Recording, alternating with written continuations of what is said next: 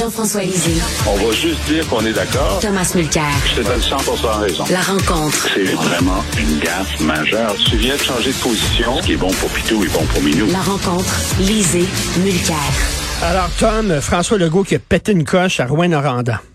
C'était instructif et on dit depuis quelques jours euh, qu'il commence à être aussi tanné de la campagne que les Québécois sont tannés de lui. Mais même s'il n'a juste un, tiers du vote, on sait tous qu'avec une division parfaite avec quatre partis d'opposition, il va aller allègrement vers une belle victoire majoritaire grâce à notre système totalement injuste euh, de uninominal à un tour. Je préfère la version anglaise qui est first past the post, comme dans une course de cheval. Et euh, c'est vraiment ça. Hein? Avec un tiers euh, du vote, ben, tu te ramasses avec 100% du pouvoir pendant quatre ans. Puis Legault se gêne pas d'utiliser le pouvoir. Euh, quand son ministre Fitzgibbon se fait condamner à, répétition d'avoir violé la loi sur l'éthique, bof. La dernière fois, quelques mois de pénitence, puis de réintègre le Conseil des ministres comme si de rien n'était. Donc, si, si c'était déjà ça, le François Legault d'un premier mandat majoritaire, imagine sur à quoi on va avoir droit cette fois-ci.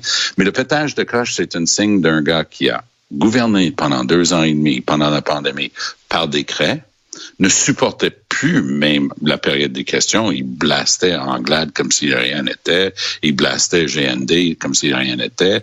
Tout le monde était des imbéciles sauf lui. Et c'est un peu ce à quoi on s'est habitué. Il avait tout, chaque caméra, chaque microphone de la province de Québec devant, lui chaque jour pour faire ses petites annonces avec Arruda et, ainsi de suite.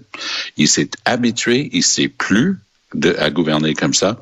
Il ne tolère pas être questionné. Écoute, le gars à la radio à Rouen-Noranda, il y avait un ton comme toi et moi, on est en train d'utiliser là. Il blastait pas le go poser des questions, telle norme, telle affaire. Le gars commence à le sermonner, à le blaster, à dire qu'il dit des faussetés. Wow, wow, wow, respire par le nez, monsieur. Euh, Jean-François, est-ce que tu es aussi sévère? C'est vrai qu'il y a la peau courte. Il y a la peau courte, notre premier ministre. C'était une opération euh, très euh, très risquée de se rendre en fin de campagne à Rouen-Noranda, sachant qu'il y avait une controverse majeure.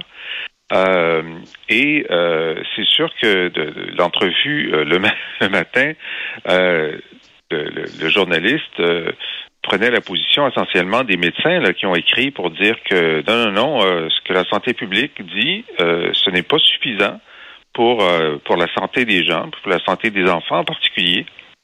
Et donc, le gars avait sa ligne, avait décidé de dire ce qu'il voulait dire, puis il n'acceptait pas que ça soit remis en question.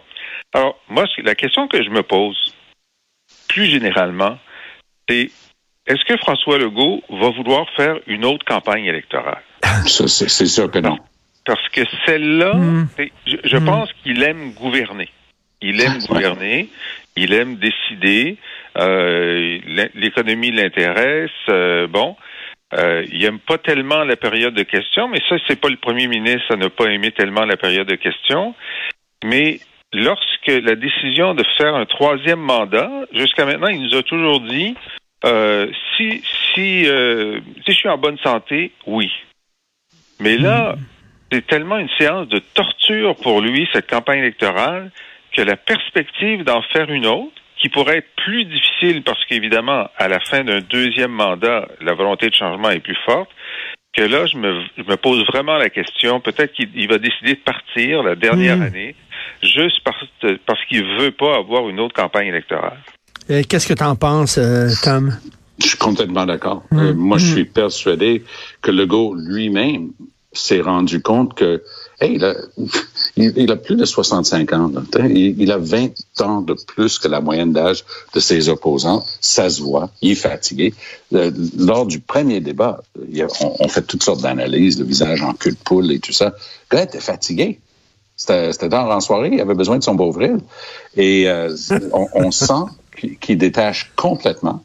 Euh, il a juste envie, regarde là, arrêtez de me faire suer, je suis bon, OK? Rendez-vous compte, je suis bon, je fais bien ça, arrêtez de me poser des questions, ça me tanne.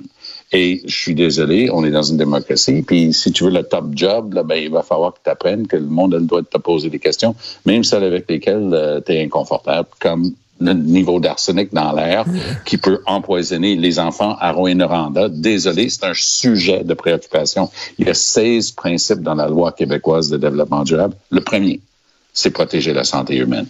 Dans le doute, euh, il faut euh, justement s'abstenir. Euh, Jean-François, tantôt Tom parlait de notre mode de scrutin. Je veux revenir sur ce sujet-là avec toi parce que moi, j'étais comme toi, Jean-François, je n'étais pas un fan de la proportionnelle, mais bon, j'ai discuté hier avec Jean-Pierre Charbonneau, puis il est en train de me convaincre.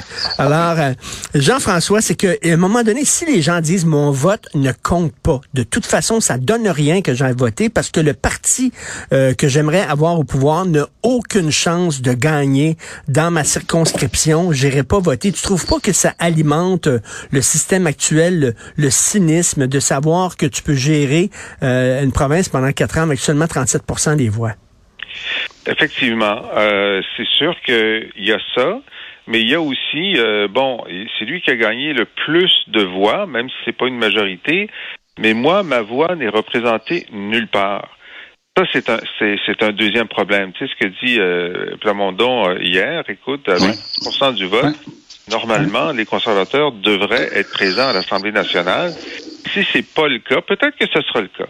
Mais si c'est pas le cas, effectivement, ça, ça crée une vraie frustration. Euh, le fait qu'on soit même pas entendu. On n'a pas le pouvoir, mais on n'est même pas entendu. Alors, c'est pour ça que hmm.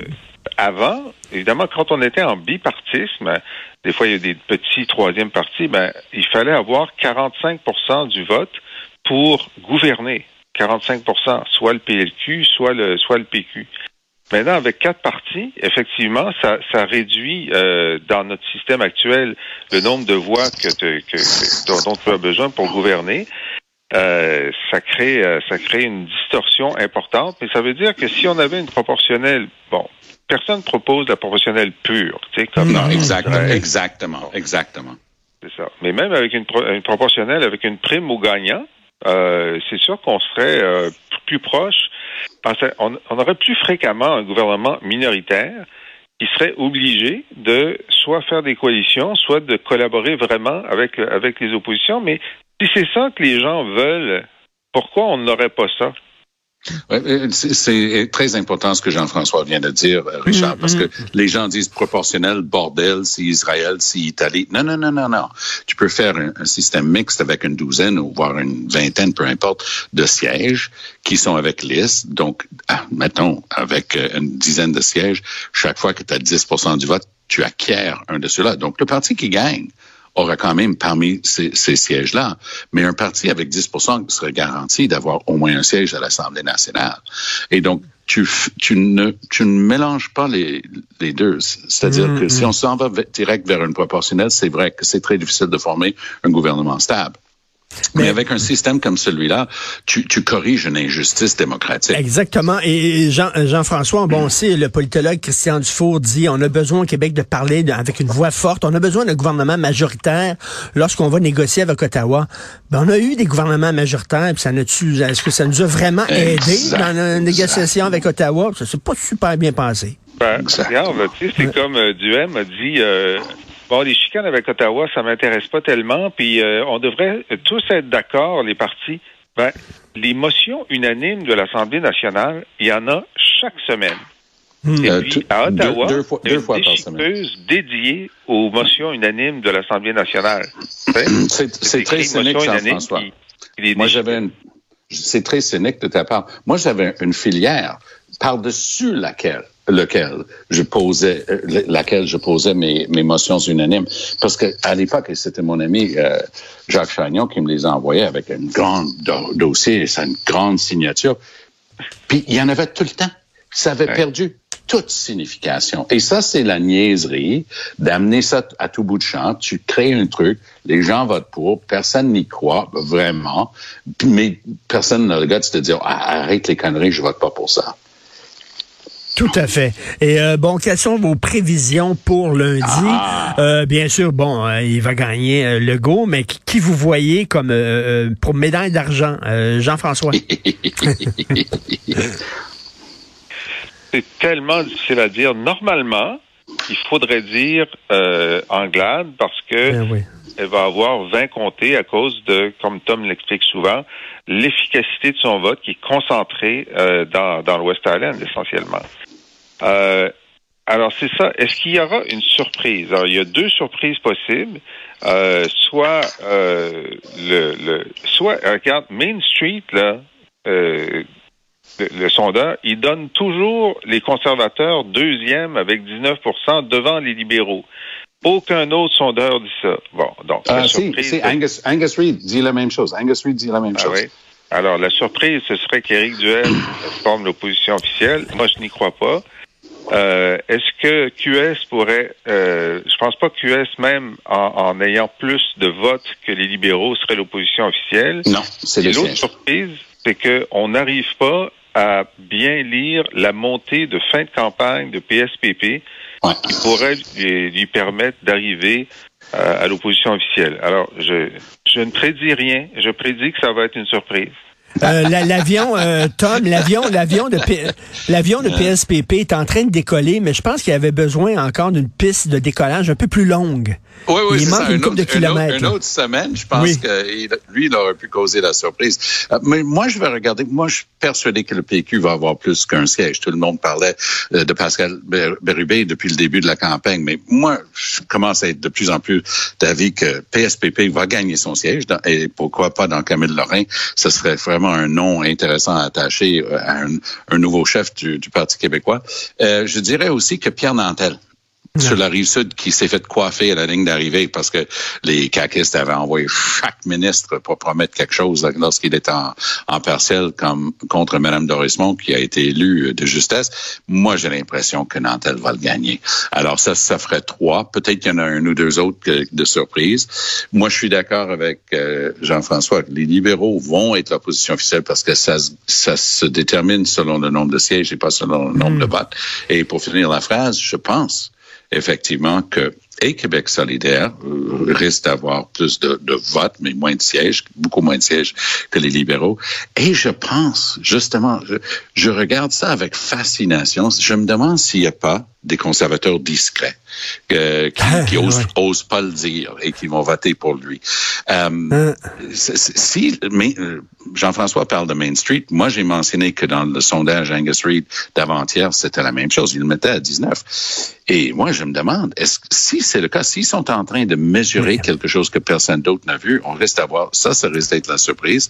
Euh, PSPP, comme on a dit, s'il y avait un petit peu plus un petit peu plus de, de pistes de décollage, peut-être ça oui. aurait bien servi. Et, et, et vous deux, euh, Tom et Jean-François, il y en a un qui doit être nerveux ce week-end, c'est Éric Duhem, parce que si ça se passe mal à l'Assomption, il va être le premier là euh, à être blâmé, parce que les gens, les gens qui sont là à l'Assomption, c'est pas des gens qui vont voter libéral, c'est pas des gens qui vont voter Québec solidaire. On sait pour qui ils vont voter aux prochaines élections, Jean-François.